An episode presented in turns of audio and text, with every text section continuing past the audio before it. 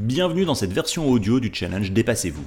Depuis votre plateforme de podcast préférée, vous avez accès gratuitement à l'intégralité du challenge animé par Salim Nassur dans le cadre du mouvement Mars. Pour profiter au maximum de l'expérience et devenir une meilleure version de vous-même, rendez-vous sur le site dépassez-vous.fr. d e p e.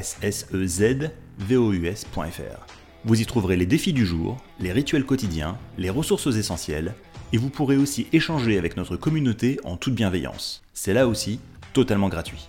À présent, place à Salim. Le bonheur Tout le monde court après le bonheur. Mais nous vivons dans un monde compliqué et anxiogène qui nous donne beaucoup d'excuses pour repousser à plus tard la recherche du bonheur, sans vraiment savoir où et comment le chercher. Je vous propose aujourd'hui, sans plus attendre, que nous partions ensemble à la recherche du bonheur.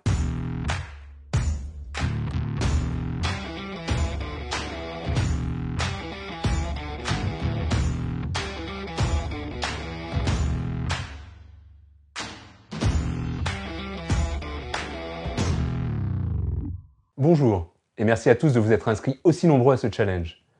Aujourd'hui, nous allons parler de la notion du bonheur. À ce sujet, saviez-vous que selon la toute dernière édition du World Happiness Report publiée par les Nations Unies, la France se place à la 23e position des pays les plus heureux du monde? Quand on sait qu'il y a environ 200 pays dans le monde, on se dit que finalement 23e c'est bien. Oui, c'est bien, mais on peut faire mieux, beaucoup mieux. Comment me direz-vous? En prenant exemple sur nos voisins nordiques, mais aussi en prenant euh, notre destin en main, aussi bien collectivement qu'individuellement. Barry Neil Kaufman disait d'ailleurs Le bonheur, c'est un choix. J'en suis intimement convaincu depuis le plus jeune âge.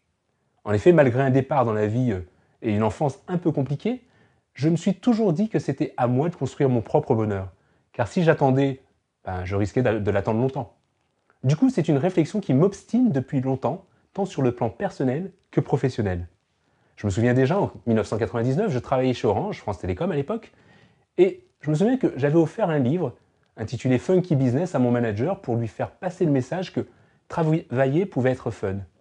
Et je pense que ce livre serait toujours d'actualité aujourd'hui pour un grand nombre de managers. Et après, dix ans, euh, dix ans après, hein, en 2009, alors que j'étais chez Alcatel-Lucent, je tentais d'expliquer à mes pairs du comité de direction que, sans vouloir complètement nous transformer en Google, il aurait été souhaitable que nous suivions l'exemple de cette société californienne qui mettait le bien-être de ses salariés dans le top de ses priorités. Je me souviens, on me répondait à l'époque que c'était une vision utopiste de l'entreprise. Aussi, quand l'utopie m'a demandé de la rejoindre, je n'ai pas hésité une minute pour entrer chez Google en 2012. J'ai ainsi pu continuer mes recherches sur le bonheur et le bien-être au travail. Et grâce à une vaste étude européenne, j'ai pu démontrer que écoutez bien, les salariés heureux étaient 31% plus productifs que les autres. D'autres l'avaient d'ailleurs fait avant moi. À ce sujet, je vous invite à regarder le TED Talk intitulé L'heureux secret d'un meilleur travail.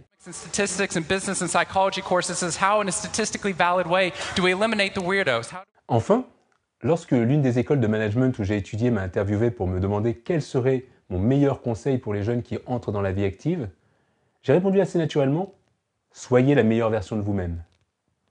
En effet, comme on dit aux États-Unis, progress is happiness. Le progrès, c'est le bonheur. Oui, tant vous progressez, vous serez heureux, car on est toujours heureux de se développer, que ce soit au niveau de son travail, de ses relations, de ses aspirations.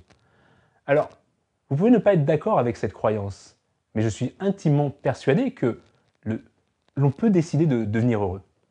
Prenez par exemple le cas de Jean-Michel avant le confinement. Il se disait sans doute Je n'ai vraiment pas envie d'aller au travail, je préfère rester à la maison. Je n'en peux plus de mes collègues, je travaille trop, j'aimerais passer plus de temps en famille. Et devinez quoi? Pendant le confinement, ce même Jean-Michel va nous dire Le travail me manque. J'en peux plus de rester à la maison. Mes collègues me manquent. C'est quand même sympa les discussions à la machine à café. Bon, la famille c'est bien sympa, mais là je les ai assez vus, au moins pour une bonne année. Bref, vous avez compris mon propos. Hein la nature humaine tend à ne jamais être satisfaite. Alors encore une fois, il ne tient qu'à nous de voir le verre à moitié plein. Et la bonne nouvelle, c'est que grâce aux neurosciences, on comprend de mieux en mieux le fonctionnement du cerveau. Et de facto, ce qui nous rend heureux. Le neuroscientifique Alex Korb a déduit de ses recherches en neurosciences quatre rituels qui peuvent nous rendre plus heureux. Le premier de ces rituels, c'est d'être reconnaissant. Être reconnaissant, même pour les petits gestes du quotidien, installe un cercle vertueux dans toutes les relations que nous pouvons entretenir avec d'autres humains. Ainsi, faire preuve de gratitude active les neurotransmetteurs qui produisent de la dopamine et de la sérotonine. Vous savez, ces fameuses hormones du bonheur. Le deuxième rituel est de mettre des mots sur les émotions désagréables, voire douloureuses que l'on ressent. Cela nous permet de rationaliser la souffrance ou la frustration et, aussi de prendre du recul, enfin le recul nécessaire pour être moins impacté par ces émotions négatives. Le troisième rituel est de prendre des décisions. En effet, les neurosciences ont montré que le fait de prendre une décision réduit l'anxiété, le stress. Et bonne nouvelle, vous n'avez pas besoin d'attendre de prendre la bonne décision. Une décision suffisamment bonne en théorie et satisfaisante dans les faits. Enfin, le quatrième rituel, c'est d'autoriser les, contacts et les échanges. Et c'est particulièrement vrai pendant cette période difficile. Nous avons besoin du contact avec les autres pour nous construire.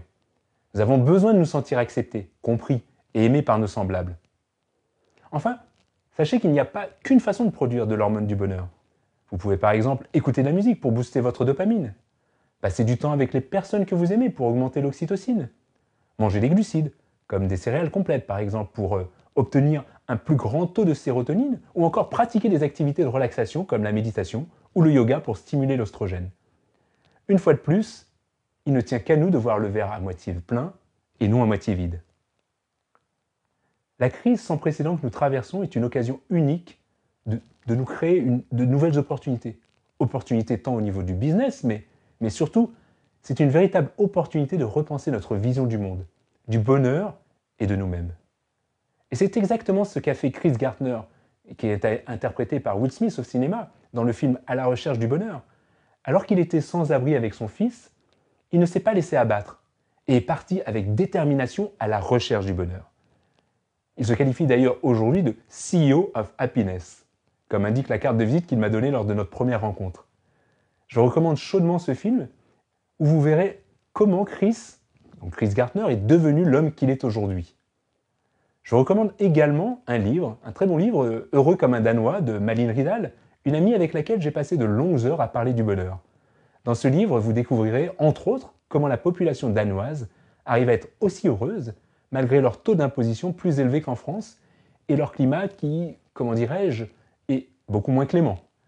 Enfin, la musique faisant intégralement partie de ma vie, je vous propose de partager avec vous, pendant chaque épisode de notre challenge Dépassez-vous, une musique qui, selon moi, colle bien avec le thème abordé.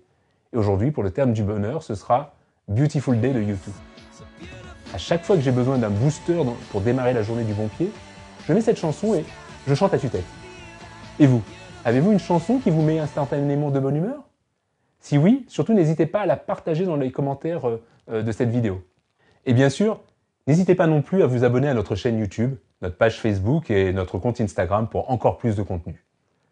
Dans tous les épisodes à venir, je vous ferai découvrir des ressources digitales extrêmement utiles et parfois peu connues. Pour aujourd'hui, néanmoins, au risque de vous surprendre, je vous dirai que vous n'avez pas besoin de digital pour être heureux. Je donnerai un seul conseil, vivez le présent. Et nous voici donc arrivés au moment du challenge du jour. Êtes-vous heureux?